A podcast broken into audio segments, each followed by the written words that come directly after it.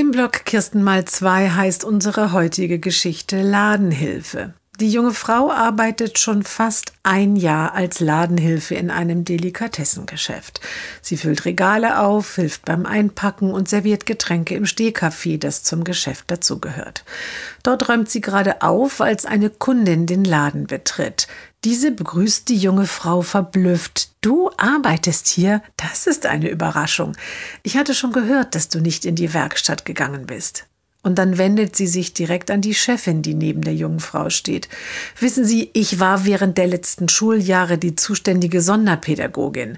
Wie haben Sie das nur geschafft, sie so fit zu bekommen? Bei den Voraussetzungen hätte ich sie eher im Förder- und Betreuungsbereich der Werkstatt gesehen. Ach, antwortet die Chefin, wir sind hier ja nur Laien. Wir haben einfach ausprobiert, was klappt und was nicht weil wir die junge Kollegin sehr mögen und gerne in unserem Team haben möchten. Und dann lächelt sie kurz und sagt, vielleicht macht das den Unterschied aus.